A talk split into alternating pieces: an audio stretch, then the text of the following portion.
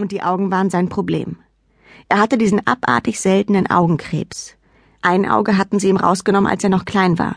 Und jetzt trug er eine super dicke Brille, durch die seine Augen, das echte und das Glasauge, unnatürlich riesig aussahen. Sein Blick hatte dadurch zwar eine unheimliche Intensität, aber Isaac war angenehm sarkastisch. Soweit ich es von den seltenen Gelegenheiten verstand, wenn Isaac sich der Gruppe mitteilte, hatten sie jetzt auch was im anderen Auge entdeckt. Isaac und ich unterhielten uns ausschließlich durch Seufzer. Jedes Mal, wenn jemand von Antikrebsdiäten oder dem Inhalieren von gemahlenen Haifischflossen oder sowas redete, warf er mir einen Blick zu und seufzte leise. Darauf schüttelte ich kaum merklich den Kopf und atmete zur Antwort hörbar aus. Die Selbsthilfegruppe war also ätzend, und nach ein paar Wochen sträubte ich mich mit Händen und Füßen gegen den ganzen Zirkus. Tatsächlich hatte ich just an dem Sonntag, an dem ich die Bekanntschaft von Augustus Waters machte, alles versucht, die Selbsthilfegruppe zu schwänzen, während ich mit meiner Mutter den dritten Teil eines zwölfstündigen America's Next Topmodel Marathons vom vergangenen Jahr sah. Ich, ich weigere mich zur Selbsthilfegruppe zu gehen.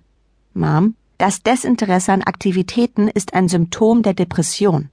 Ich, bitte lass mich einfach America's Next Topmodel sehen. Das ist auch eine Aktivität. Mom, Hazel, du bist ein Teenager. Du musst Leute kennenlernen, aus dem Haus gehen, dein Leben leben. Ich, wenn du willst, dass ich mich wie ein Teenager benehme, dann schick mich nicht zur Selbsthilfegruppe. Besorg mir einen gefälschten Ausweis, damit ich in Clubs reinkomme und Wodka trinken und Haschisch nehmen kann. Mom, erstens, Haschisch nimmt man nicht. Zweitens, du gehst zur Selbsthilfegruppe. Ich. Ah! Mom, Hazel, du verdienst zu leben. Darauf fiel mir nichts ein.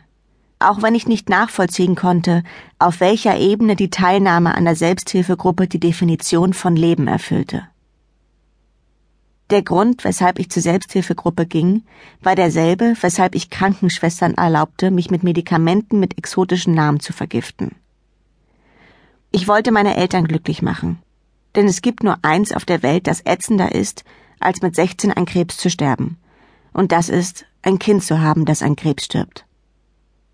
Um 16.56 Uhr fuhr Mom in die halbrunde Auffahrt vor der Kirche. Ich fummelte an meiner Sauerstoffflasche herum, um Zeit zu schinden. Soll ich sie dir reintragen? Nein, geht schon. Die grüne Metallflasche wog nur ein paar Pfund, und ich hatte einen kleinen Wagen, auf dem ich sie hinter mir herzog. Sie versorgte mich über einen durchsichtigen Schlauch, der sich im Nacken teilte, hinter meinen Ohren entlang lief und sich an den Nasenlöchern wieder traf, mit einem Liter Sauerstoff pro Minute. Der war nötig, weil meine Lunge grottenschlecht in ihrem Job war.